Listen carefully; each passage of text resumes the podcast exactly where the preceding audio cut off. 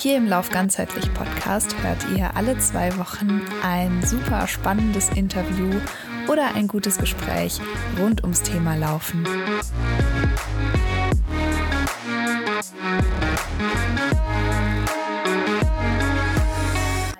ihr lieben Zuhörnchen da draußen. Schön, dass ihr wieder eingeschaltet habt zum Lauf ganzheitlich Podcast.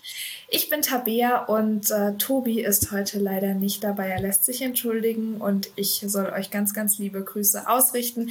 Nächste Folge ist er wieder dabei. Ich habe mir heute einen Gast dazu geholt, aber zu dem komme ich gleich. Äh, bevor wir so richtig reinstarten, möchte ich, und ich finde es total schön, dass es ein kleines Ritual geworden ist, weil immer mehr von euch äh, dazukommen der lieben Vanessa danken, die uns seit letzter Woche mit einem kleinen Betrag bei Patreon unterstützt ähm, und da was in die Kaffeekasse mit reinwirft. Und äh, danke an dich, dass du unser PodcasterInnenleben ein bisschen leichter machst. Ähm, und danke an alle, die bei Patreon dabei sind, dass ihr ähm, ja da immer ein bisschen zusammenschmeißt.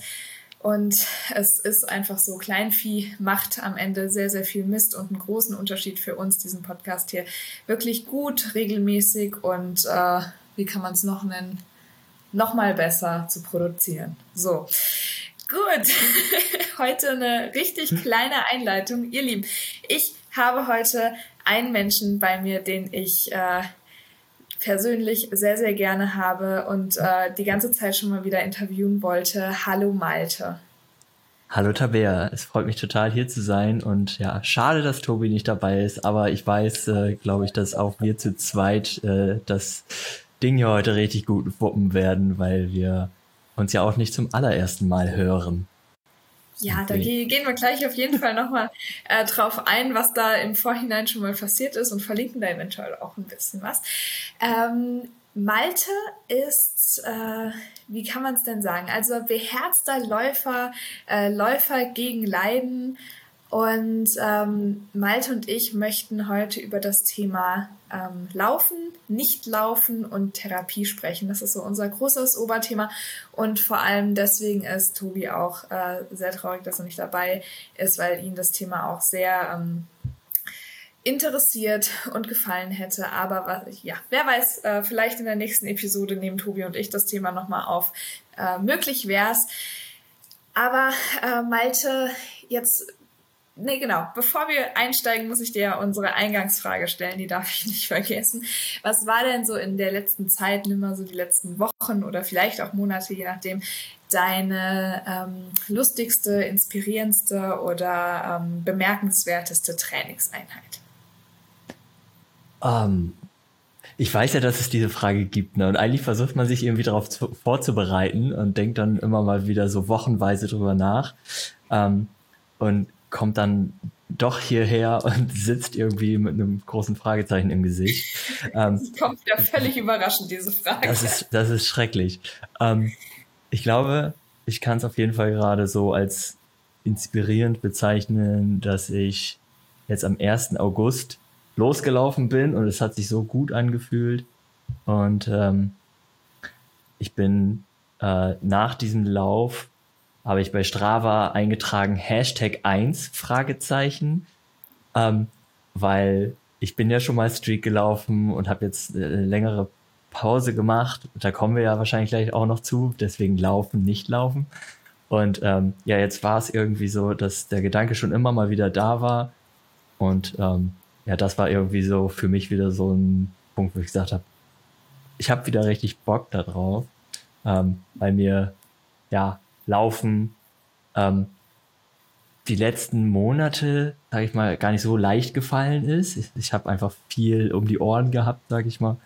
Und ähm, aber jetzt ist irgendwie wieder so ein Punkt, wo ich sage, ich brauche das jetzt gerade und das fühlt sich gut an. Mega. Also eins Fragezeichen, aber du setzt ja gerade auch ein kleines Ausrufezeichen dahinter, wie ich, wie wir eben im Vorgespräch schon äh, gesagt haben. Jetzt werden sich vielleicht ein paar ZuhörerInnen fragen, hey Streak, äh, was ist das? Kannst du das nochmal äh, für alle Unwissenden erläutern? Oh je. Ähm, Streak bedeutet äh, so viel wie Streich. Oh Gott, ich kann sowas immer schlecht übersetzen. Aber äh, das bedeutet im Grunde genommen, äh, dass man jeden Tag mindestens 1,6 Kilometer oder eine Meile läuft. Und dann äh, kann man seinen Lauf als Streak bezeichnen. Also muss wirklich zwischen 0 Uhr und 23 Uhr 59, 59 ähm, diese eine Meile absolvieren. Und das halt jeden Tag. Und das ist dann Streaklaufen. Und ich habe jetzt schon, was du schon gesagt hast mit dem Ausrufezeichen, also heute ist ja der 4. August. Ich bin gestern schon laufen gewesen und ich war auch am 2. August laufen. Und wenn wir heute fertig sind, werde ich auf jeden Fall auch nochmal wieder die Laufschuhe schnüren. Mega. Wir kommen auf jeden Fall später nochmal auf das ganze Thema Streaken, weil ich finde, das passt in die Thematik eben auch sehr, sehr gut rein. Ich persönlich äh, bin in meinem Leben einmal einen Monat gestreakt, äh, ist jetzt aber auch schon wieder lange her. Das heißt, ich könnte wahrscheinlich nicht viel ferner gerade davon äh, sein. Ich liebe meine Ruhetage und äh, finde es immer immer sehr, sehr schön, äh, auch mal jemanden im Podcast zu haben, der einfach ein bisschen äh, nicht unbedingt eine andere Meinung, aber eine andere Sichtweise auf die Dinge hat. Also ja, einfach schön, dass du hier bist. Und Malte, wir beide äh, haben schon mal eine Podcast-Episode aufgenommen und zwar damals noch für die Wechselzone. Damals bist du äh, komplett durch Deutschland gelaufen, äh, jeden, jeden Tag eine ja, längere Distanz, auf jeden Fall immer so mhm. über 20 Kilometer, manchmal auch 30, manchmal auch ein Marathon. War ein Ultra auch dabei? Ich, ja. Es waren mal 47, genau. ja. Ja, gilt als Ultra. Aber über ähm, 60 Tage, richtig? Genau, ja. Und ja. 1800 Und, äh, Kilometer. Entschuldigung. Ja.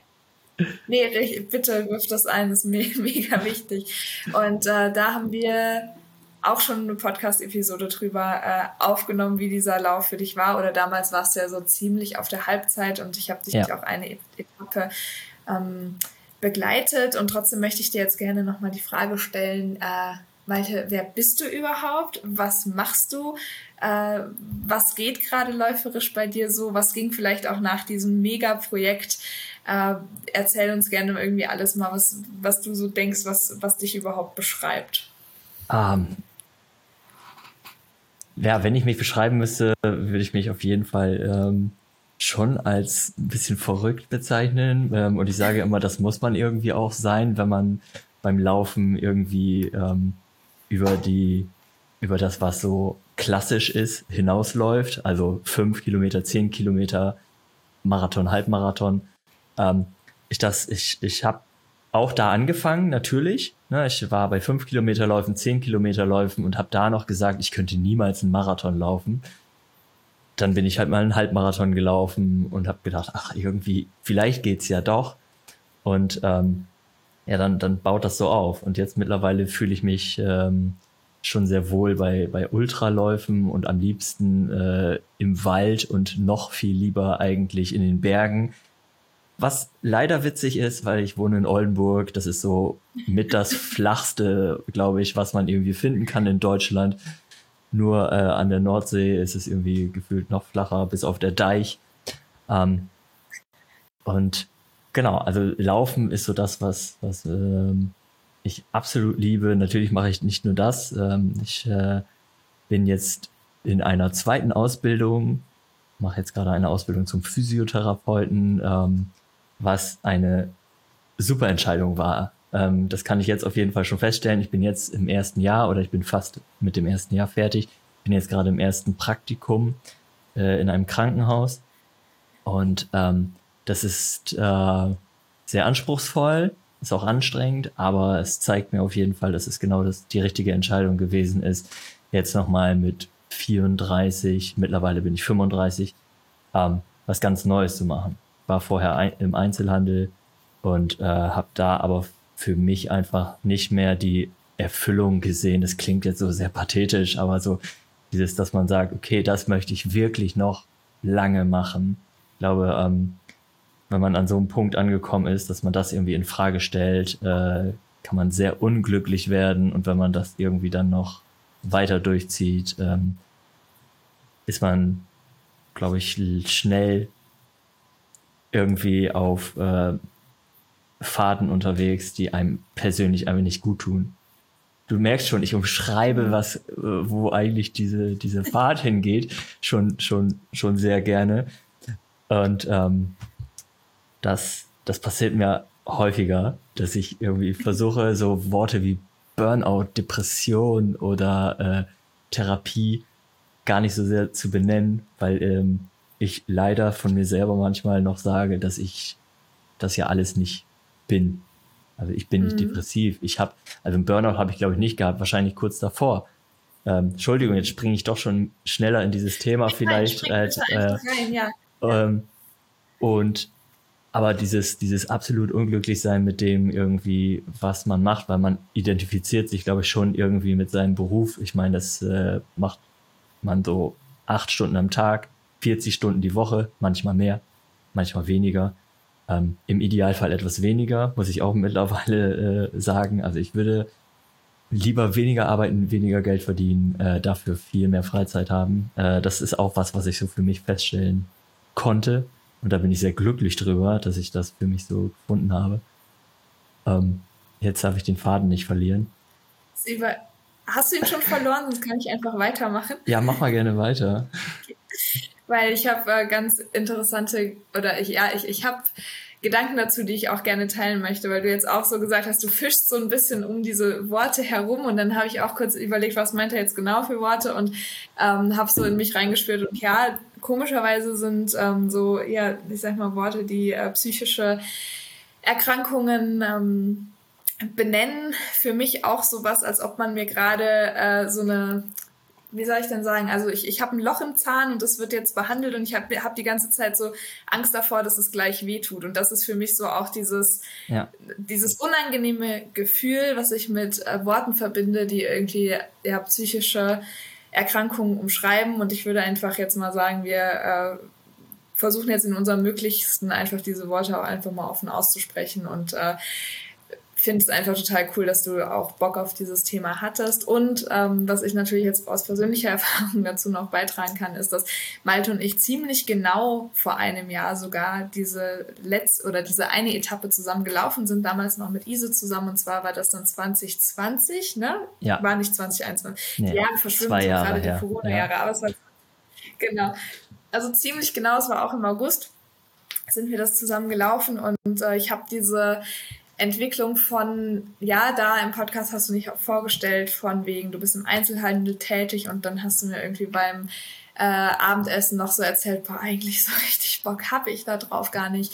Äh, ich würde eigentlich voll gerne sowas Richtung Physiotherapie machen und so ein bisschen habe ich den Prozess eben auch mitverfolgt und äh, dich jetzt halt hier so zu sehen, so zwei Jahre später, du hast dein erstes Jahr hinter dir, du sitzt hier mit einem ganz anderen Selbstbewusstsein als ja. damals noch. Das ist einfach so cool. Und ähm, dafür, ohne dass jetzt, äh, dass, dass man das jetzt bitte nicht falsch versteht, aber äh, manchmal braucht es diese Schatten, damit das Licht dann auch noch mal ein bisschen heller scheinen kann, oder? Ja, ja, ich denke auf jeden Fall auch, äh, dass man das erstmal erkennen muss und dann aber auch benennen, können muss. Ähm, und da hilft natürlich äh, sowas äh, wie eine Therapie, worüber wir dann ja auf jeden Fall reden. Und ähm, im Idealfall hilft es. Ich möchte auf jeden Fall auch, bevor wir jetzt noch tiefer in das, in das Thema reingehen, ähm, das sind jetzt wirklich meine ganz eigenen Erfahrungen, ne, die, mhm. die ich erzähle und das kann nicht auf jede Person treffen. Ähm, ja. Deswegen, es gibt ja auch unterschiedliche Therapieansätze und Therapieformen. Und da muss auf jeden Fall jede und jeder für sich das Richtige finden. Und das kann anstrengend sein, alleine das schon zu suchen. Ähm, beziehungsweise alleine einen Platz zu finden, ist ja schon sehr anstrengend. Ich hatte einfach das Glück, dass es extrem schnell ging bei mir.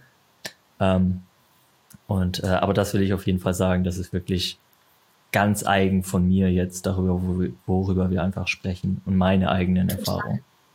Ja, total wichtig. Danke, dass du es nochmal sagst. Also wir haben ja auch äh, in Vorgesprächen schon gesagt, so hey, wir haben gar nicht den Anspruch heute an uns, das irgendwie so allumfassend ähm, zu benennen. Ähm, es ist ein offenes Geheimnis, dass ich in meinen späten Teenagerjahren selber auch in Therapie war. Ähm, aber bisher, also jetzt auch schon seit ja, fast zehn Jahren auch nicht mehr, ähm, was auch wieder Gründe hat. Ähm, das heißt, wir haben Erfahrungen damit gemacht, die natürlich nicht zutreffen müssen auf äh, alle, aber ja, so ein bisschen ist der, ist natürlich die, die Hoffnung da, dass man vielleicht für das Thema sensibilisieren kann und auch nochmal aufzeigen kann, hey, so schlimm ist es auch gar nicht.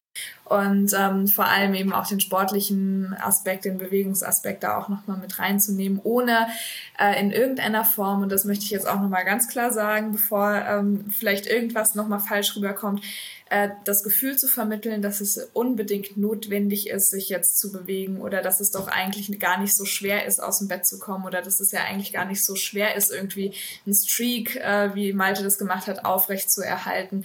Ähm, ja, wir sind uns dessen bewusst, äh, dass das ja je nach Krankheitsverlauf ja. ganz, ganz unterschiedlich äh, sein kann.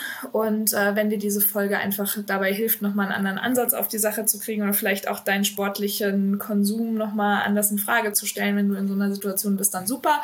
Und ähm, take what you need. So würde ich es jetzt einfach mal ja. in den Raum werfen. Malte, ich würde ganz gerne die äh, Diskussion mit dir ein bisschen so leiten, dass wir vielleicht wirklich erstmal auf den therapeutischen Aspekt eingehen, dass äh, du uns da vielleicht so ein bisschen mitnehmen kannst äh, in deinen Werdegang und dass wir dann ähm, den Sport nochmal gesondert einfach dazu nehmen und da nochmal äh, gucken, was, war da so los, was war vor allem auch mit dem Streak los, den du ja dann, das müssen wir jetzt nicht äh, vorenthalten, irgendwann unterbrochen hast, jetzt wieder angefangen hast. Ähm, die ganz, ganz wichtige Frage, wo ich sehr, sehr interessiert bin, wie du darauf antwortest, aber dazu später mehr. Ähm, ist Laufentherapie ja oder nein? Ähm, aber fangen wir mal vorne an. Vielleicht bleiben wir mal bei diesem, du hast es gerade äh, genannt, du hattest das Gefühl, du warst kurz vom Burnout, du hast dich da nicht mehr so wirklich wohlgefühlt. Ähm, Du hast dann wahrscheinlich überlegt, Therapie ja oder, ja oder nein. Äh, nimm uns da doch mal mit, wie war da der Prozess dann auch wirklich zu sagen, hey, und jetzt suche ich aktiven Platz. Ähm, ja, also ich äh, nehme das nochmal kurz auf. Ähm, mit diesem, ich war gefühlt kurz vor dem Burnout. Das war so, dass ich ähm, noch im Einzelhandel tätig war. Ich hatte dann äh, zu dem Zeitpunkt ähm, eine eigene Filiale vom Lebensmitteleinzelhandel, da habe ich gearbeitet, da hatte ich eine eigene Filiale, ähm, nachdem ich nur eine relativ kurze Einarbeitungszeit hatte in diesem Unternehmen. Eigentlich sollte das ein Jahr gehen. Ich habe nach fünf Monaten gesagt, okay, äh, da wird eine neue Filiale eröffnet, das ist in der Nähe von Oldenburg. Ich möchte eigentlich gerne wieder von Lüneburg nach Oldenburg ziehen und versuche das einfach und habe mir gedacht, ich kriege das hin. Na? Und dann ist natürlich auch so, ähm, es äh, erst hieß es nein, das ist viel zu früh, aber dann, ähm, ich glaube, aus verschiedenen Gründen hat es dann doch funktioniert. Unter anderem, weil die auch keine Leute gefunden haben, aber alles okay. Ich habe ich hab mich ja aktiv dafür entschieden. Ähm, und genau, da fing es dann aber so an, dass ich äh, mich scheinbar doch nicht ausreichend vorbereitet habe darauf. Das ist so das eine. Dann ähm, konnte ich mich äh, konnte ich äh, das nicht trennen zwischen Privat und Arbeit, habe äh, viel gearbeitet, teilweise von 6 Uhr bis 20 Uhr, teilweise sechs Tage die Woche und ähm, habe da irgendwie versucht, so alles reinzuwerfen, weil ich gedacht habe, okay, wenn ich jetzt versage, dann ne, schon, ich nenne das auch wirklich so, Versagen. Das war in meinem Kopf wirklich so, oh Gott, ich versage. Ähm, wie erzählt man das dann also und da habe ich ganz, ganz viel äh, daran gedacht, wie erkläre ich meiner Mama das, die ja immer gesagt hat, boah, ich bin so stolz auf dich, dass du das geschafft hast. Ne, das ist dann so, äh, dass man dann ähm, das Gefühl hat, oh Gott, ich enttäusche jetzt andere Leute. Und ähm, es ging gar nicht so von mir. Ich bin, ne, dass ich mich selber enttäusche, sondern es, ich habe immer diesen Blick auf die anderen, was denken andere von mir. Und das kommt auch immer wieder in meiner Therapie. Und das ist auf jeden Fall auch so ein Punkt, äh, den ich, wo ich sehr stark versuche dran zu arbeiten und ähm, das mehr und mehr auch irgendwie äh, wegkriege, dass mir die Gedanken anderer egal sind. Das Verrückte ist auch, und jetzt wird es richtig schwierig, deswegen versuche ich das so langsam wie möglich zu erklären. Ähm, häufig ist gar nicht das Problem, was die anderen über mich denken, sondern das Problem ist, was ich denke, was die anderen über mich denken könnten. Mhm. Na? Ähm, und das ist im Grunde genommen so, dass äh, was ich für mich selber herausgefunden habe, jetzt in den letzten, ähm, ich habe ich hab vorhin mal versucht, äh, zu überlegen oder sogar nachzuschauen. Es gibt dann ja immer diese Rezepte, ähm, wann ich eigentlich das erste Mal in Therapie war. Ähm, und habe ich aber nicht, aber es müsste zweieinhalb, drei Jahre her sein. Ähm, ja, auf jeden Fall eher drei Jahre. Naja, auf jeden Fall war es so, dass ich da äh, dann wirklich für mich festgestellt habe, ich kann das nicht mehr, weil ich zum einen arbeite ich mich kaputt, ich habe nicht wirklich einen Ausgleich. Ähm, da bin ich auch noch nicht Street gelaufen. Ich bin zwar gelaufen zum Ausgleich und ich kann mich sogar noch an eine Situation erinnern. Ich habe wirklich da von 6 bis 20 Uhr gearbeitet und habe in der Mittagspause, ich habe extra meine Laufsachen mitgenommen, hab, bin in der Mittagspause laufen gegangen, weil ich gemerkt habe, das brauche ich jetzt gerade. Ne? Also ich hätte mich e-, erholen können, weil der Tag war eh lang genug, aber ich habe gesagt, ich muss jetzt raus, ich muss den Kopf frei kriegen. Das ist ja auch das, was man häufiger hört. Laufen sie irgendwie so Kopf frei kriegen, man ist so vollkommen mit sich. Ähm, aber genau, letzten Endes habe ich dann unter Tränen zu meiner Vorgesetzten gesagt, dass ich das nicht mehr kann und dass ich das nicht mehr machen möchte, weil ähm, ich mich damit kaputt mache. Äh, zu der Zeit war meine damalige Partnerin auch in Kanada, das heißt, ich hatte zu Hause nicht mal wirklich jemanden, mit dem ich dann irgendwie meine Ängste, Sorgen, sonst wie was teilen konnte. Und zum anderen konnte ich das sowieso nicht. So, ne, weil ich gedacht habe, ich muss das mit mir ausmachen. Mhm. Ich kann da niemanden anderes irgendwie mit belästigen ähm, und muss das irgendwie mit mir selber ausmachen. Und ähm, dann, genau, habe ich zum Glück angesprochen, habe dann aber erstmal so weitergemacht. Also ich bin dann äh, einen Schritt zurückgegangen, war dann stellvertretende Marktleitung und äh, habe gedacht, ja, jetzt ist ja alles gut. Aber ich war natürlich trotzdem schon so drin in dem, okay, jetzt habe ich das nicht hinbekommen, was ist, wenn jetzt das nächste kommt und ähm, war total unzufrieden mit mir, war, habe das auch leider extrem in die Beziehung mit eingebracht. Und äh, mhm. im Grunde genommen kam das nicht von mir, äh, sondern von meiner damaligen Partnerin, die gesagt hat, ich glaube, es wäre gut, wenn du dir mal professionelle Hilfe suchst. Und da bin ich ihr tausendfach dankbar, dass sie das gesagt hat, weil ich glaube, ich für mich hätte wahrscheinlich noch viel länger oder vielleicht auch viel zu lange gewartet. Na, also es brauchte wirklich zum Glück diesen, oder es brauchte diesen Schubser, nicht zum Glück, aber zum Glück gab es den dann. Ähm, mhm. Genau, und dann habe ich mich äh, da umgehört, habe äh, zwei, drei Telefonate, es waren zum Glück echt wenige, äh, geführt und dann ging das auch ziemlich schnell, dass ich einen Therapieplatz gefunden habe, ähm, wo ich auch heute noch bin mit einer Pause. Aber das ist erstmal so, dass wie ich überhaupt dahin gekommen bin.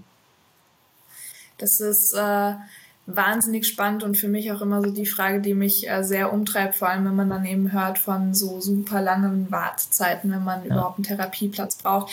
Bei mir war das damals tatsächlich noch so, ich bin halt äh, ja dadurch, dass ich zu dem Zeitpunkt äh, noch 17 war und äh, ja Muttern einen dann eben da hinschicken konnte, äh, gab es da einfach überhaupt gar keine Diskussion. Ähm, und tatsächlich die Therapeutin dann auch relativ schnell einfach entscheiden konnte, weil ich ja noch nicht äh, 18 war. Ja. So, du gehst jetzt mal irgendwie ein paar Monate in die Klinik und dann sehen wir weiter. Und dann eben nach diesem Klinikaufenthalt ich relativ schnell wieder dann auch eine Anschlusstherapie hatte, ähm, ging das bei mir so auch von den Steps, wie schnell ich auch aus ähm, diesem ganzen Sumpf dann irgendwie rauskommen konnte, super schnell, weil man mir diese ganze organisatorische Arbeit halt abnehmen konnte. Und dafür bin ich zum Beispiel total dankbar und äh, ich glaube, das ist so der äh, Grund, warum das bei mir Gott sei Dank nicht so lange gedauert hat, sondern halt auch innerhalb, ja, also die Therapie innerhalb we weniger, ja, weniger Monate, aber zumindest es hat kein Jahr mhm. gedauert, abgehandelt war und ich auch dann so in meinen späten Teenagerjahren, jungen 20er Jahren dann auch irgendwann so diesen Absprung geschafft habe und ähm, das alles ganz gut funktioniert hat. Und ich stelle mir das so krass anstrengend vor, wenn man dann auch noch alleine ist, ähm, überhaupt erstmal zu sehen, das, was, wie ich mich verhalte, das ist überhaupt nicht normal. Es gibt Leute, die kommen viel besser mhm. durchs Leben. Ähm, beziehungsweise sich dafür dann nicht auch wieder fertig zu machen, so warum kommen denn andere Leute viel besser durchs Leben und ich nicht. Ähm, und dann aus eigener Kraft heraus zu sagen, ich gehe jetzt den Schritt, ich, also wirklich, ich finde das so, so stark und da hänge ich mich aber auch immer wieder dran auf, dass ich so denke, das müsste doch irgendwie niederschwelliger sein. Es müsste doch alles irgendwie leichter zugänglich ja. sein. Ähm, ja, super spannend und ähm, du hast gesagt, also das ist, ist ja bei dir auch Wahnsinn und ich finde es auch einfach schön, so ein Positivbeispiel mal zu hören, ähm, dass du diese Therapeutin auch oder Therapeutin oder Therapeutin, Therapeut, ja. Genau, dass du die bis heute noch hast. Also das ist ja auch ja. dann auch noch mal krass, dass du dann noch jemanden findest, wo es auch sofort vibet und du sagst, hey, da bleibe ich. Ähm, super cool und äh, ich glaube, da, da darf man sich auch mal ähm, ins Gewissen rufen, wie viel Glück man dann vielleicht auch im, im Unglück hatte und wie sehr einem da vielleicht von außen auch äh, geholfen werden konnte und mega, dass du den Impuls deiner Partnerin oder Ex-Partnerin jetzt ja. ähm, dann auch so aufgenommen hast und es einfach umgesetzt hast. Ja, auf jeden Fall. Sehr, also ich äh, zu, zu dem muss ich auch nochmal sagen, also es gab auch Momente, wo ich gedacht habe, ist das jetzt natürlich die, ist das jetzt die richtige Therapeutin für mich? Passt das irgendwie? Aber das Gute ist, auch da kann man dann ja mit der Therapeutin drüber reden. Ne? Und dann ähm, mhm. und äh, doch, also ich bin auch total froh, dass es wirklich äh, passt und ich habe mich dann auch ähm, und da springe ich jetzt mal ein paar Monate. Also ich habe dann nach der ersten gedacht, okay, ich habe ja alles im Griff passt irgendwie alles, habe mir das, wenn ich jetzt zurückblicke, glaube ich, auch so ein bisschen schön geredet. Ähm, es gab auch wirklich so Tage, wenn ich jetzt mal so an Einzelne zurückdenke, dass ich mir immer überlegt habe, okay, worüber rede ich jetzt? Ähm, das kann gut sein, es kann aber auch sein, okay, ich rede jetzt lieber über so Themen, die leicht für mich sind, um die schweren irgendwie nicht anzusprechen. Und das ist aber das Gute, dass ähm, sie das durchgeblickt hat. Ne? Also das macht natürlich auch eine gute mhm. Therapeutin aus, ganz klar. Und ähm, aber in dem in dem ersten habe ich mich da wirklich noch zu sehr irgendwie. Ich habe dann irgendwann auch mal in einer Stunde mit ihr gesagt, ähm, ich habe mich selber verarscht. Ne? Also ich habe das selber nicht so richtig genutzt für mich, aber das war für mich irgendwie so dieses, ich mache mir das leicht. Und äh, mhm. wir haben dann auch äh, nicht noch irgendwie weitere Stunden rangehängt, sondern ich habe gesagt, nee, mir geht's gut, ich habe das jetzt alles im Griff, ich möchte ja was anderes machen, habe halt immer noch im Einzelhandel gearbeitet ähm, und habe gedacht, okay, zu Hause wäre jetzt auch wieder alles cool. Ähm, heute wissen wir, war nicht alles cool. Also damals war ich ja noch mit meiner äh, ehemaligen Partnerin zusammen, jetzt nicht mehr.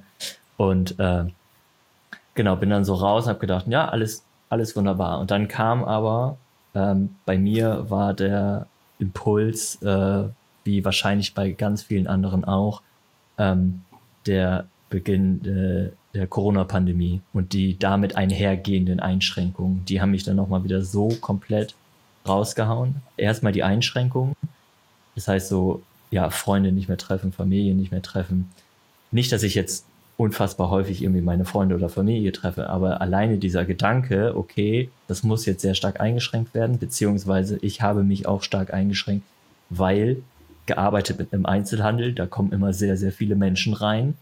Und man möchte natürlich dann eben die lieben Mitmenschen, die man hat, nicht irgendwie anstecken. Das war natürlich so die größte Sorge. Dann im Laden selbst. Jeden Tag kamen neue Anforderungen. Ne? Ähm, da war es ja noch nicht mal mit Maske tragen, sondern Abstand halten. Dann musste irgendwie die Gänge so organisiert werden, äh, dass der, der Fluss der Einkaufenden gut läuft und so weiter und so fort. Ähm, und da habe ich mir dann wieder zu viel Aufgaben sozusagen selber äh, rangenommen, weil ich dachte, okay, vielleicht kriege ich das damit unter Kontrolle. Ist auch jetzt so im Nachhinein natürlich Quatsch. Also man äh, hat diesen ähm, Virus ja auch auf Bundesebene nicht unter Kontrolle bekommen und ist, er ist immer noch nicht unter Kontrolle. Aber das war sowas, wo ich gedacht habe, ich kriege das hin, ähm, dass im Laden alles gut ist und na und äh, bin da ja und habe da für mich dann wieder echt irgendwie zu viel Verantwortung für mich selber rangezogen, der ich überhaupt nicht mächtig war. Und äh, das war der, das war dann wirklich das, wo ich gemerkt habe, es ist gar nicht alles gut, das was ich mir quasi vorgestellt habe. Und äh, da hatte ich auch wieder das Riesenglück, dass ich wirklich nur irgendwie einen Anruf ähm, bei meiner Therapeutin und ich bin super schnell da wieder reingekommen und äh, habe den Therapieplatz wieder bekommen und bin da halt jetzt immer noch äh, über diese Stunden. Wir haben die Stunden jetzt auch wirklich, ich glaube, das Maximum, was irgendwie geht. Und es sind auch, und es kommen immer wieder so neue Themen auf, weil ich äh, weil ich immer mehr merke, wie was für ein sicherer Ort das für mich ist, da, mhm. ähm, dass ich äh, Dinge ansprechen kann und ich für mich auch sicherer werde. Wir waren gerade eben schon bei ich äh, ich denke, was die anderen über mich denken, dieses, das ist, das ist mir zum Glück, also ich bin zum Glück ähm, immer mehr mit mir im Rein und äh, sage das, was ich brauche, was ich möchte. Und wenn die anderen das doof finden, dann ist das so. Also ich mache mir da nicht mehr so extrem viele Gedanken, wie es früher war. Ich mache mir immer noch Gedanken, denke immer noch so, oh Gott, was denken die jetzt über mich, wenn ich das mache? Was denken die jetzt über mich, mhm. wenn ich mhm. dies mache? So ganz, äh, um mal Beispiele auch für eure ZuhörerInnen äh, dabei zu haben. Ähm, ich habe auf meinem Instagram-Kanal äh, ein Foto von mir mit lackierten Fingernägeln. Das hätte ich mich früher nie getraut, weil ich immer gedacht habe, oh Gott, wenn äh, das Leute sehen, was denken die dann von mir? Ne?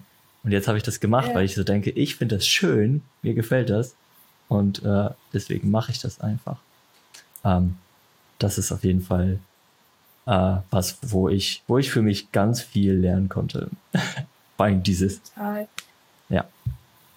Ja, ähm, was ich halt bei dem Thema immer so wichtig finde zu erwähnen, ne? weil ähm, Therapie oder ich sag mal, zu sagen, hey, offensichtlich brauche ich Hilfe, ähm, es ist nicht damit getan.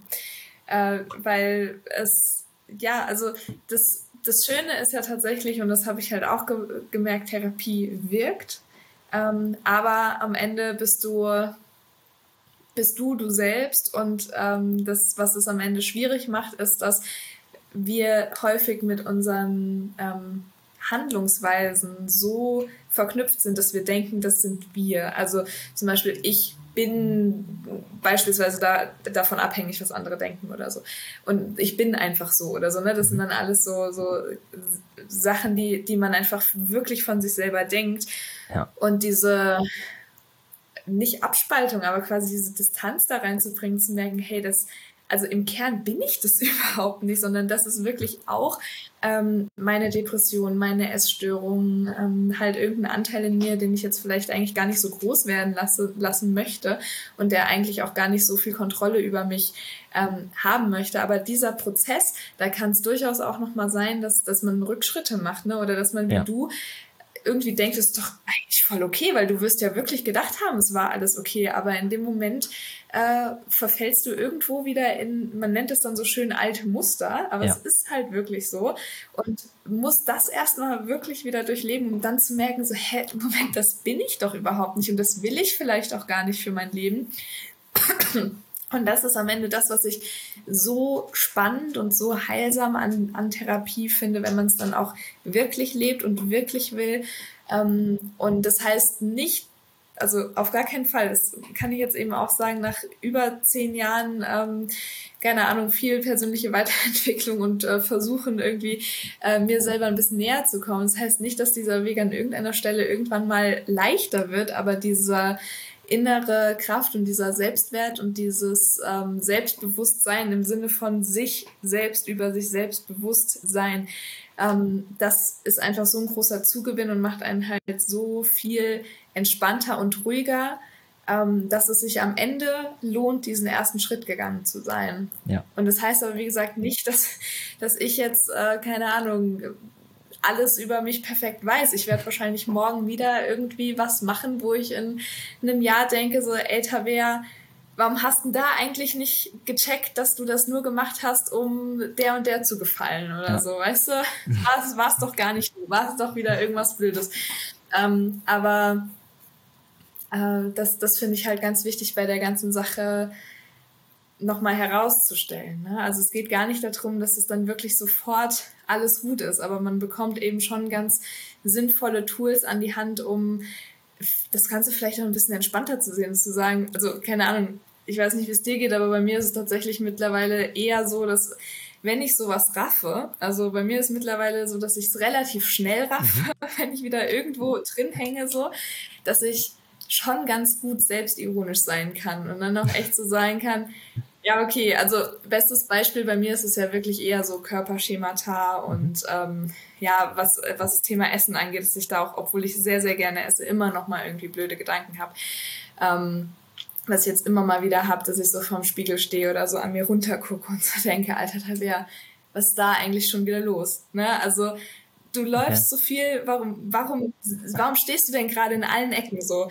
Und dann, ja, entweder, keine Ahnung, gehe ich einen Tag später wieder am Spiegel vorbei und denke mir, wieso ist doch geil, ne? Und ja. dann ist wieder voll okay. Oder jetzt neulich hatte ich es zum Beispiel so wirklich total unwohl gefühlt, den ganzen Tag irgendwie gedacht, hier und da ist zu viel und hier und wirklich gedacht, Welt bricht zusammen, habe ich Gott sei Dank nicht oft, und gucke dann auf meine Zyklus-App und sehe, ah, okay, ich bin irgendwie so drei Tage vor meiner mhm. Periode prädestiniert dafür, dass halt einfach der Körper voll mit Wasser ist. Und wo ich da wirklich einfach angefangen habe zu lachen und dachte, Alter, wer ist dein Job? Ja, du bist Expertin für zyklusbasiertes Training. Ja. Du solltest das alles wissen und du machst dir hier einen Tag lang Kopf und äh, für, für nichts und wieder nichts. Also ja. Was will ich damit eigentlich sagen? Ähm, es ist auch ein schöner Weg. Es kann auch wirklich ein schöner Weg sein, auch wenn er an der einen oder anderen Stelle wirklich auch hart ist, klar. Ja. Aber das Gute ist ja, ne, wenn man das für sich selber so erkennen kann und äh, dann wieder merkt, okay, ich schaue mir das nochmal an und ist ja interessant, dass ich da so dann wieder reagiert habe. Das ist ja auch, da kann man dann ja auch immer von lernen, sage ich mal. Und äh, ja, das ist auf jeden ja. Fall was. Und das Ganze auch so ein bisschen als, also ich will es jetzt nicht zu sehr romantisieren, aber manchmal habe ich schon das Gefühl, ich bin in meinem eigenen Krimi drin. Also dass ich dann schon auch so denke, spannend. Spannend, dass du jetzt wieder genau denselben Streit mit einer anderen Person hattest, den du schon fünfmal vorher mit, einer, mit anderen Personen geführt hast. Ja. Könnte es sein, dass das Problem gar nicht bei der anderen Person liegt, sondern dass die einfach nur irgendwas, man sagt es dann so schön, getriggert hat, mhm. dass du jetzt gerade schon wieder so hoch gehst. Ja. Ist ja spannend. Genau. Ja. Kann man doch mal genau hingucken. Und ähm, ja, und da ist auch diese, was du so meintest, diese, diese dreifache Ebene schon fast, ne? Das wäre eigentlich gar nicht, ähm, also dass du quasi, dass das Schlimme ist, dass das, was du denkst, was andere von dir denken, was sie über dich denken wieder. Ne? Ja. Das, und genauso funktioniert das für mich ähm, mit Ängsten. Und deswegen finde ich das auch ganz schön, das mittlerweile zu reflektieren, dass ich immer dachte, boah, ich habe so Angst vor Ablehnung. Mhm. Ich habe gar nicht so die Angst vor der Ablehnung, sondern ich habe die Angst vor der Angst vor der Ablehnung. Also das heißt, ich bin in so einem Abwehrmechanismus, dass es ja jetzt bald dazu kommen könnte, dass ich in die Situation kommen könnte, wo ich Angst habe vor der Ablehnung. Und davor habe ich Angst. Also da ist auch nochmal ja. wie, so eine, wie so ein doppelter Boden. Und ich glaube, da können sich ganz viele reinversetzen und da auch dann wirklich mal zu sagen, hey, was wird passieren? Ne? Also eigentlich ja. sehr, sehr spannend. Das, das, äh, unser Gehirn. Du hast gerade jetzt dieses, das, was wird passieren, ist auch ein, äh, ist auch was, wo ich, wo ich noch was dazu habe. Ähm, ich habe mal warte, das war das Buch von Kurt Krömer. Genau. Mhm. Ähm, der hat über Katastrophisierung gesprochen. Ich hoffe, das war da drin und nicht in irgendeinem Podcast, den ich gehört habe. Und ähm, ich lese mir dann ja auch sowas total gerne an und gucke mir, was ist das eigentlich und stelle dann bei manchen Sachen fest, okay, ja, cool, dass es ein Wort dafür gibt, ähm, für das, was ich quasi häufig mache und jetzt verstehe ich es irgendwie anders oder besser oder wie auch immer. Ähm, Katastrophisierung bedeutet im Grunde genommen, dass man sich ein Szenario ausmalt, was passieren könnte, wenn ich jetzt zum Beispiel, ähm, gehen wir vielleicht mal zurück, ich möchte mit meiner Vorgesetzten sprechen, dass ich nicht mehr als Marktleiter arbeiten möchte. Die zwei Wochen mhm. davor waren schrecklich. Und dann natürlich auch, okay, was passiert erstmal da? Äh, kannst du dann dann nicht, gar nicht mehr arbeiten, musst du dir was Neues suchen. Was, ähm, was sagen meine Eltern äh, dazu? Vor allem meine Mutter, weil mir die Meinung meiner Mutter extrem wichtig ist. Und dann baut man das so krass auf, bevor überhaupt irgendetwas passiert ist. Und dann, man mhm. malt das ja auch nicht mal schön. Man malt das eher alles ziemlich schwarz und ziemlich dunkel. Und ähm, dass man da dann aber so rauskommt und sagt, okay, ich muss einfach ähm, nur bis zu diesem Punkt denken, dass ich das sage Und alles, was dann passiert, passiert. Und das kann ich mir gar nicht ausmalen. Und ähm, ja. genau. Das ist. Äh und es, es könnte ja auch sein, dass äh, du das sagst und keine Ahnung, ein paar Monate später fängst du deine Physiotherapie-Ausbildung ja, genau. an. Ne? Also ja. das muss man sich ja auch mal überlegen, wie lange ich überlegt habe, boah, wenn ich jetzt diesen Instagram-Account aufmache mit meiner eigenen Trainerinnenseite und wenn ich da noch in die Kamera labere und andere Posts mache, dann werden doch alle um mich rum denken, ich bin völlig bescheuert und abgehoben, niemand wird bei mir buchen, alle werden über mich lachen und ähm, ich bin der größte Witz irgendwie von meinem kleinen Dorf, wo ich herkomme. Habe ich, keine Ahnung, also locker ein Jahr gedacht. Ja.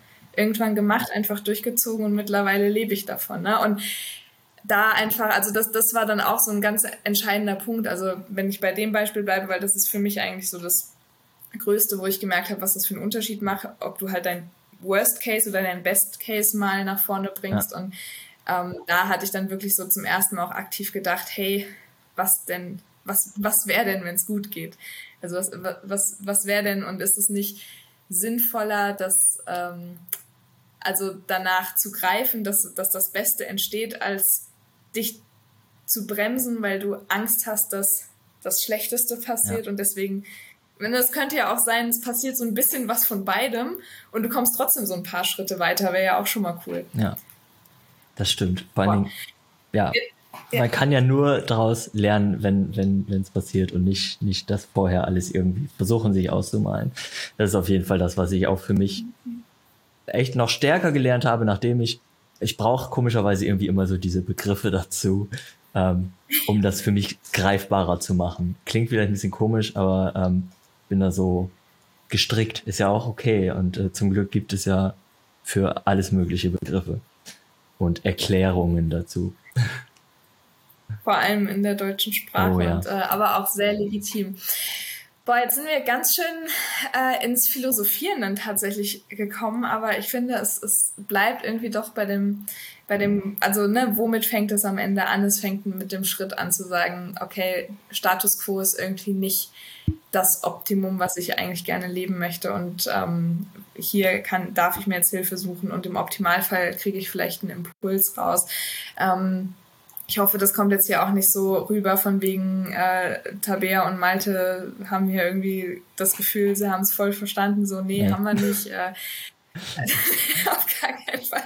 Ähm, aber lass uns doch dann jetzt vielleicht mal das Laufen dazu nehmen. Ähm, denn du hast, also Sport hat ja auch wahrscheinlich während der Therapie immer eine große Rolle in deinem Leben gespielt. Jetzt hast du auch schon gesagt, in den Pausen bist du dann irgendwie äh, noch laufen gegangen, obwohl du so einen langen Tag hattest.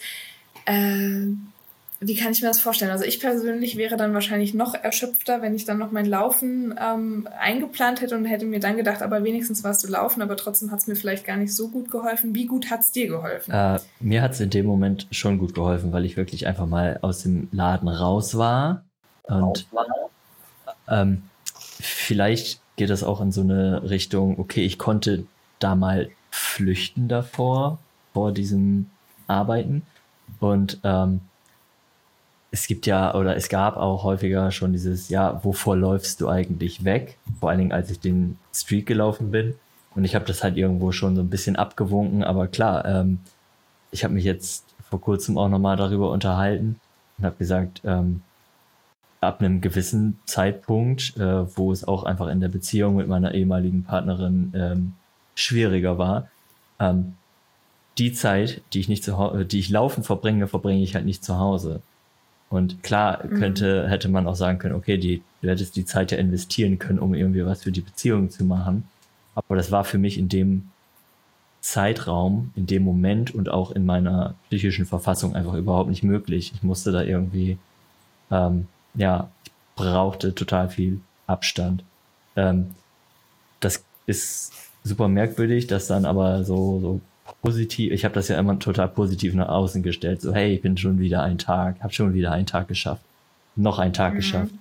Und ähm, es war auch so ein Mittelding. Mal war es wirklich so, ich brauche äh, einfach äh, Abstand von meiner damaligen Partnerin und mal war es wirklich, okay, ich äh, kann meine Gedanken sortieren und da ist dann aber wieder positiver. Ähm, letzten Endes bin ich dann Also ich bin ja diese 1800 Kilometer in den 60 Tagen auch innerhalb dieses Streaks gelaufen. Ähm, mhm. äh, genau. Wir verlinken ja die Episode, aber ganz kurz, damit die Leute es hier drin gehört haben. Ich bin diesen Lauf ähm, für Laufen gegen Leiden gelaufen. Das ist ein veganer Laufverein in Deutschland weiter, äh, um auch zu zeigen, wie fit vegan lebende Menschen sind. So mal ganz mini kurz ja. abgerissen.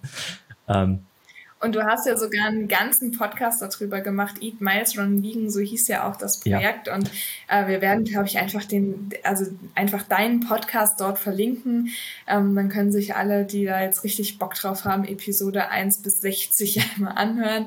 Und äh, ich bin, glaube ich, in der Episode Weiß ich nicht. 34. Kann gut so. sein. Ich meine aber, irgendwo bin ich auch. Es gibt gar nicht Episode 1 bis 60, weil ich ja nicht jeden Tag ich habe immer häufig, deswegen so. bist du wahrscheinlich eher in 15. Und ähm, da ja. könnte man jetzt aber auch nochmal genauer hinschauen. Guck mal, ich erzähle so über Laufen gegen Leiden und ich erzähle gar nicht, dass ich selber auch was aufgenommen habe dazu. Weil ich so mhm. denke, und als du das gerade gesagt hast, habe ich so gedacht, ach, das ist ja nicht wichtig. Und da ist dann wieder dieses, ich habe voll was geleistet, aber ich bin da irgendwie so, ja, aber vielleicht denken andere, das ist voll doof. Mhm. Wäre ja auch nicht so schlimm. Nee, ja, genau. Es gibt bestimmt das, auch Leute, ist, die sagen, das, ist cool. Das ist das Wichtige, dass man dann sagt, ist ja nicht so schlimm. Ähm, ja. Genau, ich bin, ich bin auch noch nach der Trennung von meiner damaligen Partnerin weitergelaufen, den Streak.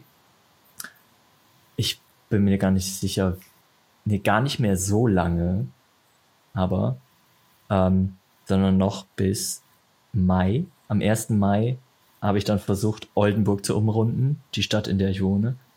Das wären irgendwie über. Moment, aber so. Malte sagt jetzt gar nicht mal so lange, aber das waren trotzdem noch acht Monate.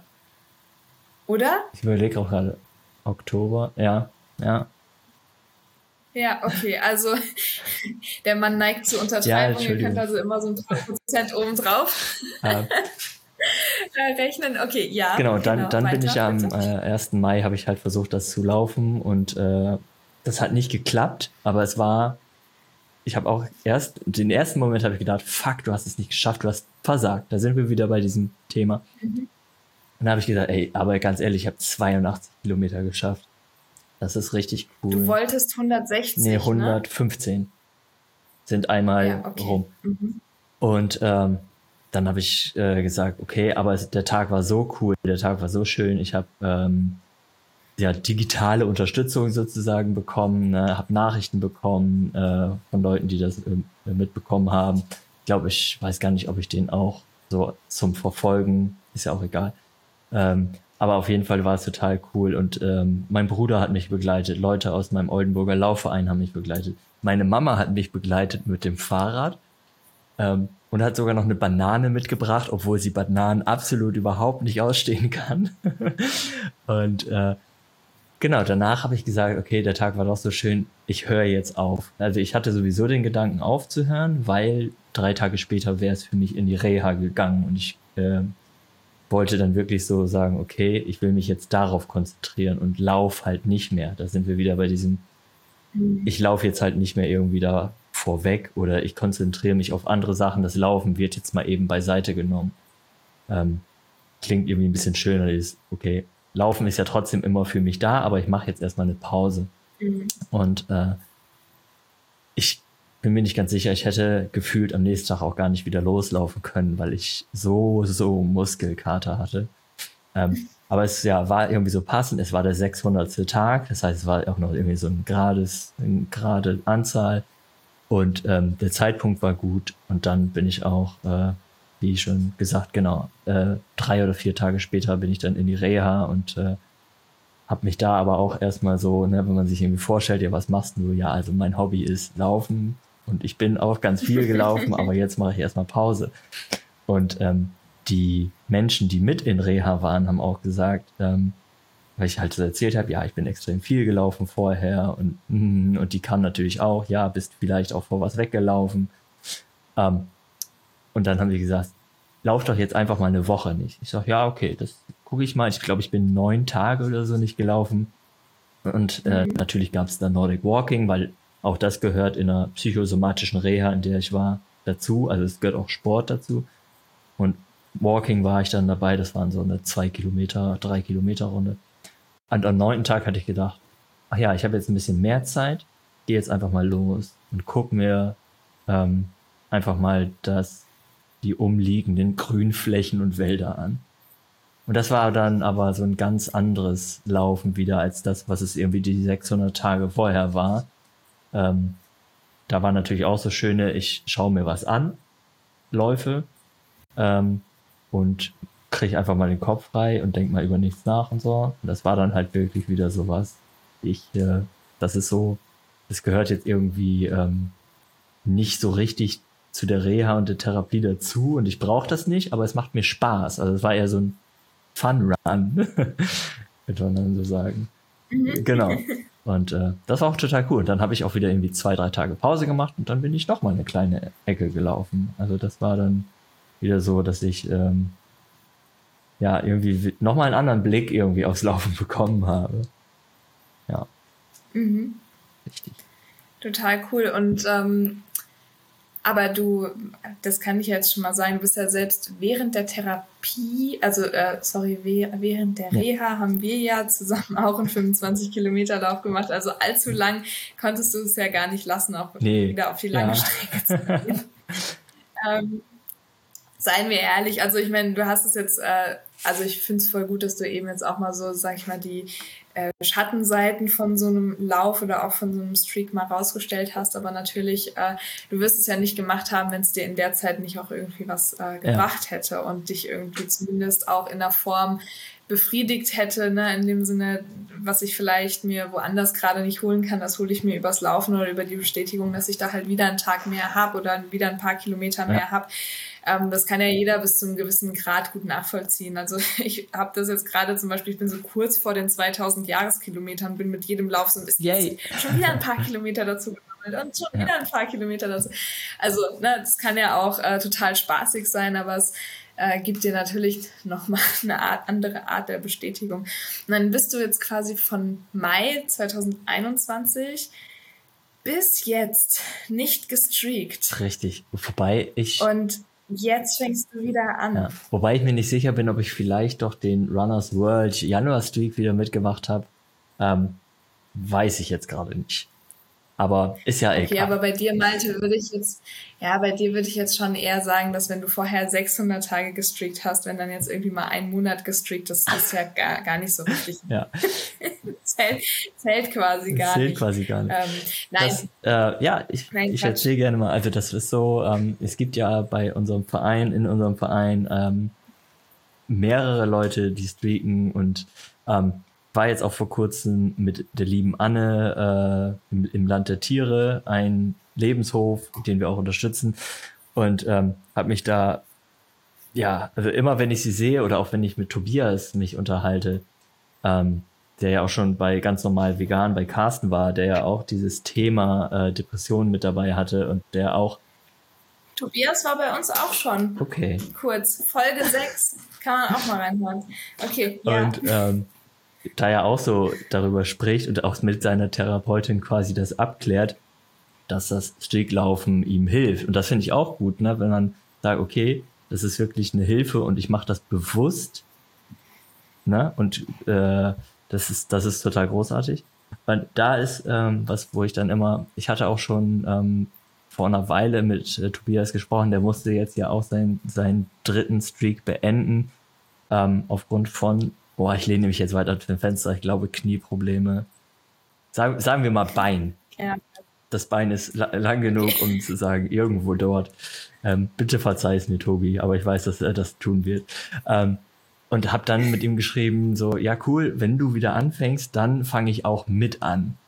Und äh, er hat jetzt noch nicht angefangen, mhm. aber für mich war es jetzt irgendwie wirklich dieser, ähm, weiß gar nicht genau warum, das jetzt der erste Achte geworden ist. Also ich glaube so verschiedene Dinge, weil ne, ich habe mich natürlich auch zurückerinnert irgendwie an den äh, äh, Beginn von meinem Lauf durch Deutschland, der war im August. Ähm, irgendwie passte da so vieles zusammen, dass es mir einfach viel, viel Freude gemacht hat, deswegen ich gesagt habe, ich möchte jetzt einfach mal wieder anfangen, aber ich bin jetzt auch mit mit anderen Augen irgendwie dabei, dass ich sage, okay, wenn es dann mal irgendwie einen Tag äh, gar nicht klappt, dann, dann lasse ich das und dann kann ich ja wieder an einem anderen Tag anfangen.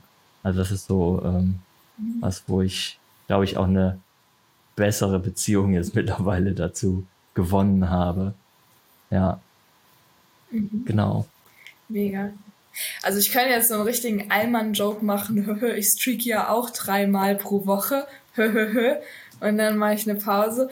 Ähm, nein, aber das finde ich also das muss ich tatsächlich sagen, ich bewundere Menschen, die so streaken und auch äh, beispielsweise Anna auch von Laufen gegen Leim, die halt irgendwie schon seit über 1000 Tagen ja. dabei ist, wo ich mir so denke, ach du liebe Zeit. Das ist halt richtig, richtig krass und ähm, auf der anderen Seite, ähm, also ich persönlich traue es mir nicht zu, weil äh, ich mich dafür auch zu genau kenne, dass ich, glaube ich, dann doch schnell in sowas rein verfalle, wo ich mir das nicht mehr erlaube aufzuhören. Und ähm, das finde ich total cool, dass du das für dich auch irgendwie so klar hast, dass du sagst, hey, und wenn ich halt an Tag 13 wieder aufhöre, dann mache ich an Tag 13, dann höre ich eben wieder auf. Ja. Ähm, das ist schon echt schön.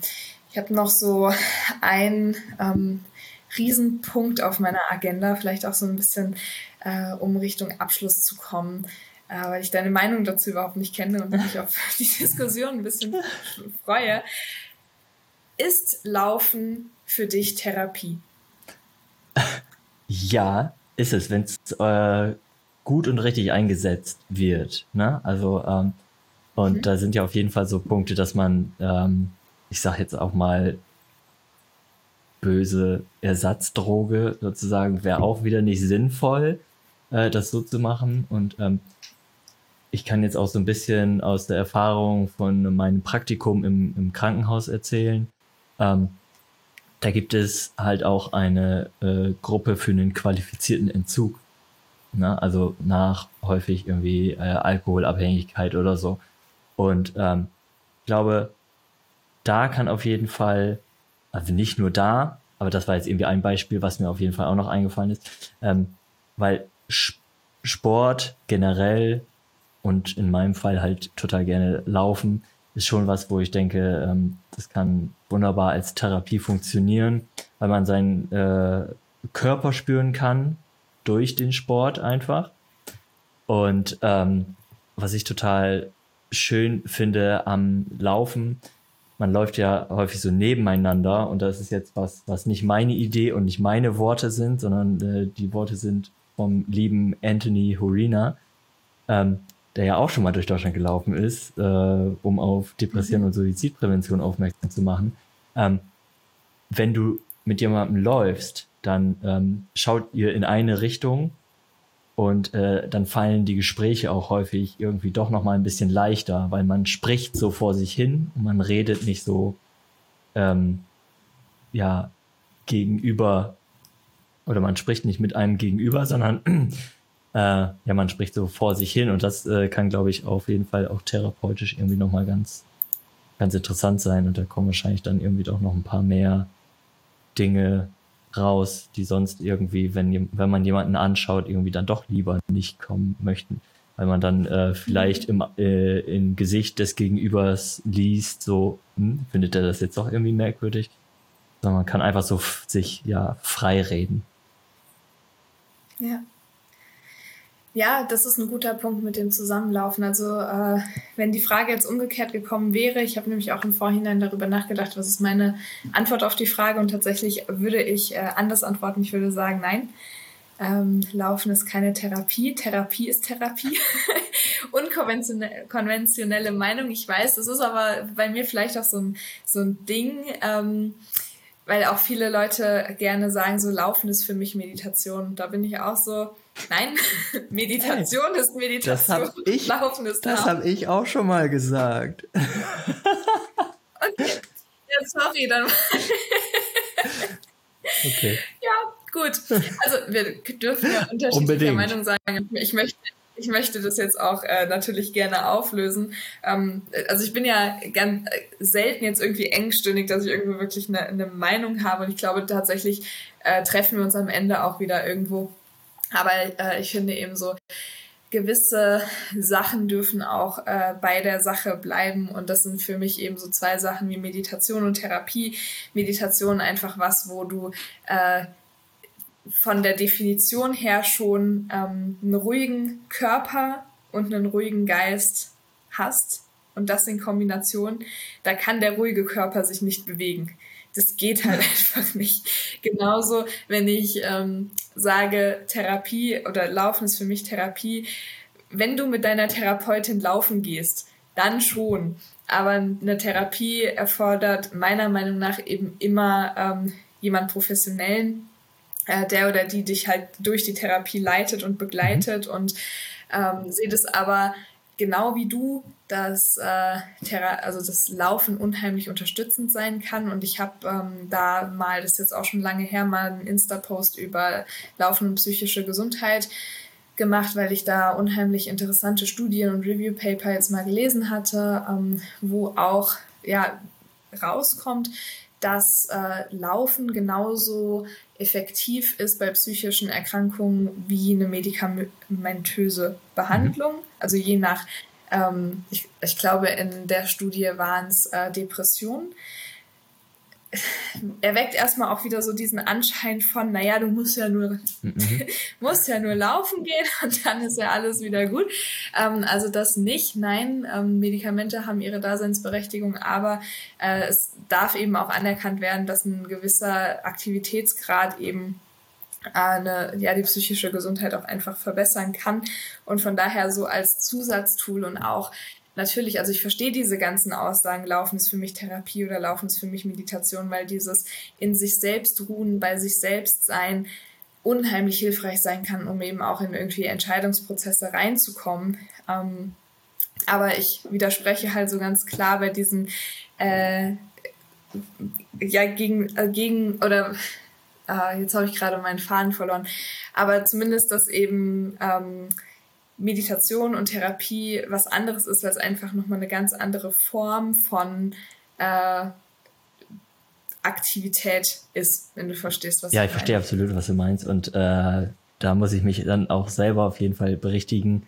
Bin da, glaube ich, ein bisschen voreilig gewesen. Ähm, Laufen kann Bestandteil einer Therapie sein. So. Ja. Das, das äh, wären die richtigen Worte dazu gewesen. Äh, ich wollte dich auch so schnell überhaupt nicht äh, von deiner Nein, nein, aber, aber das, das ist natürlich so. Ne? Ähm, ähm, also ich finde, dass das dazu gehört. So, ja. also ich finde äh, schon, ja, Bewegung generell, also tut, denke ich mal, den meisten Menschen gut.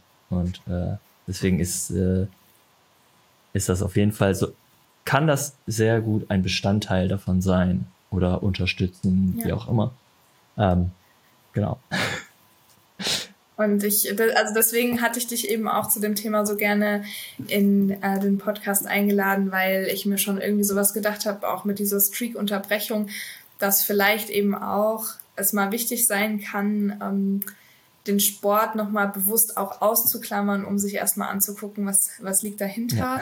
Ja. Ähm, jetzt in deinem Fall eben ja die psychologische Komponente. Ich habe das eben äh, gerade in so Einzelcoachings, die ich ganz gerne mal gebe, äh, wo sich eher äh, Frauen melden, die keinen Menstruationszyklus haben oder einen total unregelmäßigen äh, Menstruationszyklus haben. Also ganz andere Nische, aber im Prinzip äh, selbe Idee, was ich dann immer spannend finde, weil äh, die auch häufig so da drin gefangen sind, dass sie ja den Sport schon immer gemacht haben und dass sie ja jetzt nicht einfach aufhören können, Sport zu machen, weil dann passiert ja dies oder das oder das oder das.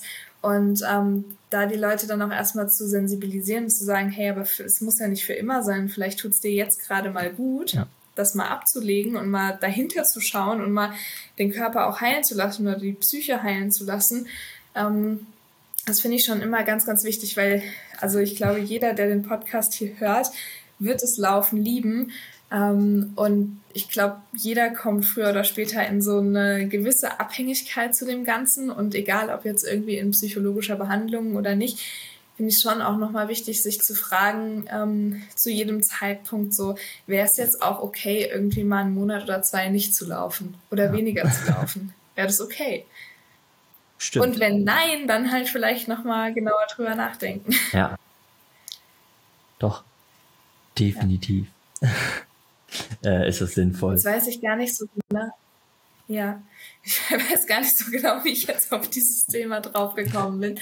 Und ich äh, frage mich auch, wie ich den Bogen zurückspannen kann. Ich glaube, mit meiner Lieblingsabschlussfrage, die bestimmt auch noch ein bisschen Raum für äh, äh, ein paar Gedanken lässt. Und zwar, ja, stell dir vor, in zehn Jahren, da wirst du dann schon 45 oh. und äh, ich bin gerade 37 geworden, sehen wir uns wieder und äh, sprechen nochmal miteinander. Also ich, wir sehen uns hoffentlich früher. Das sage ich auch eigentlich bei jedem Podcast-Gast so, stell's dir nur vor, wir sehen uns aber Also ich hoffe, wir sehen uns dieses Jahr beim Basu. Ja, das, das wäre schön, spätestens. Okay. Ähm, Gut, aber wir, wir treffen uns auf ein Läufchen und äh, du erzählst mir in zehn Jahren so ein bisschen von deinem Leben, wo ist es hingegangen, was ist so gerade los in deinem Leben, was ist in den letzten zehn Jahren passiert. Was würdest du mir erzählen? Das darfst du mir jetzt schon erzählen. Ähm, witzigerweise über diese Frage habe ich mir äh, Gedanken gemacht, nicht mega viel Gedanken gemacht, sondern ähm, im Grunde genommen äh, hat das auch was mit uns zu tun. Ähm, du erinnerst dich vielleicht daran, dass ich in der Reha, du hattest es schon erzählt, dich besucht habe. Wir sind eine kleine Runde gelaufen mhm. und dann ähm, haben wir auch noch was gegessen an dem Fluss in Marburg. Oder wie? Ja, ist das ein, Falafel gab's da. Ist das der Fluss? Genau. Und wir haben ähm, irgendwie mal so über äh, darüber gesprochen, wie cool es denn wäre, hätte man ähm, irgendwie ein großes Haus oder einen großen Hof und da und äh, ja. da wohnen einfach viele Leute, die verschiedene Sachen können und ähm, ja, dieser Hof trägt sich quasi so durch diese diese Leute. Also das ist dann äh, ein oh Gott, wie heißt das Wort jetzt? Fällt mir gerade nicht ein, aber nicht kooperativ, sondern. Mehr Generation. Nee, mehr Generation ja auch nicht unbedingt, weil wir ja schon, also okay, ich bin natürlich 45, die 37, aber ähm, solidarisch, das Wort habe ich gesucht, ne? Also dass man so äh, so zusammenlebt. Und ähm, ich finde diese, ich fand die Idee schon vor äh, zehn Jahren gut. Ich finde die Idee immer noch jetzt gut. Ich finde die Idee hoffentlich auch noch mal in zehn Jahren gut, ähm, weil mir das schon äh, gut gefällt, vom Gedanken her wirklich, wirklich irgendwie so, so zu leben. Ähm, weil, wenn man sich das anschaut, ich meine, ja, ich wohne in Oldenburg, ich wohne in einer ziemlich großen Stadt und hier ist alles doch sehr ähm, privat oder na, man kennt maximal vielleicht irgendwie die Leute so durchs Grüßen in seiner Straße, aber das war's auch schon. Und äh, ja, ich finde, es muss eigentlich mehr wieder so in diese Richtung gehen, dass man sich gegenseitig unterstützt und äh, sich gegenseitig hilft. deswegen wäre so ein Hof. Ähm, sowas finde ich gut. Sowas würde ich dir dann in zehn Jahren erzählen. Ähm, wenn, wenn wir uns dann nicht sowieso jeden Tag über den Weg laufen würden, weil wir beide auf diesem Hof leben. das ist eigentlich gar keine schlechte Vorstellung. Witzigerweise war ich am Samstag mit äh, meiner besten Freundin wandern und äh, da haben wir auch darüber irgendwie nochmal philosophiert, weil äh, ja sie sehr, sehr gerne mit Pferden arbeitet. Ich ja meine Katzen liebe und mir eigentlich zwei Katzen viel zu wenig sind und ich äh, am allerliebsten irgendwie mit äh, ganz vielen und ganz viele, die irgendwie wieder eingliedern, eingliedert oh Gott, werden müssen, so, äh, und dann vielleicht auch wieder ausgegliedert werden in andere Familien und so. Das wäre was, was mir sehr, sehr viel Spaß machen würde. Und da kamen wir auch äh, auf so einen Riesenhof. Also ich weiß nicht, wie riesig dann dieser Hof werden muss. Vielleicht ähm, muss der dann anbauen oder so, aber. Es klingt ja schon äh, auch wie Lebenshof dann zum Teil, ne? Ja, genau, haben wir dann auch gesagt, ja. na, eigentlich, eigentlich ein Lebenshof. Und dann war aber auch genau wieder diese Sache, dann haben wir auch darüber geredet, ja, aber wie soll man das denn finanzieren? Da müssen wir jetzt quasi in den nächsten fünf Jahren so richtig, richtig Asche machen und äh, damit wir uns das dann irgendwie leisten können, sowas zu kaufen und sowas zu finanzieren. Und dann habe ich aber auch so, so, gesagt, das ist jetzt nämlich genau das. Jetzt schließen wir vielleicht den Kreis. Äh, dieses Worst-Case-Szenario, dass man jetzt wieder ja. denkt, ja, das wird ja eh nichts. Und hat ja dann irgendwie ähm, voll hohe Kosten. Und dann habe ich auch gesagt, ja, aber also was, was wäre denn, wenn wir irgendwie total nice Organisationen finden würden oder andere Investoren oder so, die sagen, das ist cool, was ihr macht. Oder wenn ich da mein Laufcoaching noch mache, weil irgendwie nebenan eine große Tatanbahn ist oder wenn Malte seine Physiotherapie dann noch irgendwie mit ja, genau. Markt kriegt oder so. Also ich finde es, ja, coole Idee, weil äh, schließt vielleicht da an, dass, dass es auch erlaubt ist, mal ein bisschen bunter und größer zu denken. Auf jeden Fall. Cool.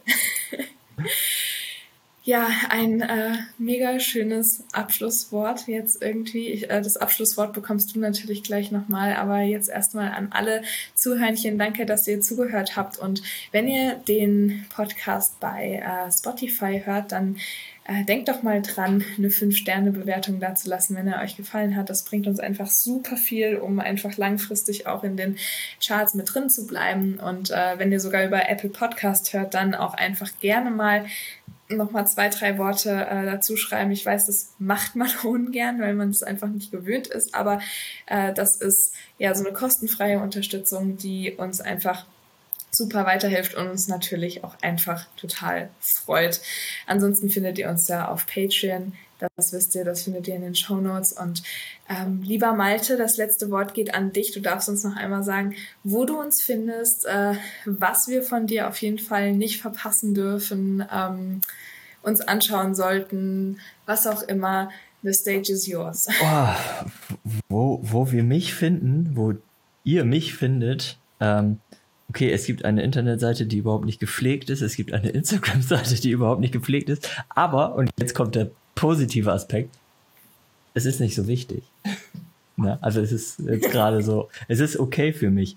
Ähm, und was, was viel merkwürdiger ist, und ich weiß nicht, ob das ein schöner Abschluss ist, aber ähm, ich habe irgendwie seit einer Minute einen Ohrwurm, den ich immer wieder habe, der aber auch noch, oh sorry, jetzt der Abschluss wird ein bisschen länger, der aber auch sehr zu meiner Geschichte passt. Beim ersten veganen Laufkampf von Laufen gegen Leiden wollte ich ähm, Karaoke singen. Und zwar ein Lied, was jetzt auch in den Charts ganz oben steht. Running Up That Hill von Kate Bush. Ich stand da, hab gezittert wie Espenlaub und habe Anna gefragt, ob sie mir nicht helfen könnte. Mittlerweile ist dieses Lied für mich ähm, total positiv besetzt. Ich singe das immer wieder an der Mosel Karaoke und ähm, das Lied begleitet mich halt irgendwie so, ne, es ist so ein Lauflied für mich, obwohl das Thema ein ganz anderes ist. Aber Running Up the Hill ist ja schon so. Ja, Running. Und ähm, der äh, oder der Satz If I Only Could ist so ein Ding, was sich bei mir so krass eingebrannt hat. Ähm, wenn ich denn nur könnte, und dann mittlerweile habe ich das für mich so umgedreht. Ja, aber ich könnte ja. Ich versuche halt anzufangen und wenn ich es könnte, ist cool. Wenn nicht, dann mache ich was anderes. cool. Jetzt habe ich das doch zu so einem Abschluss wow. bekommen.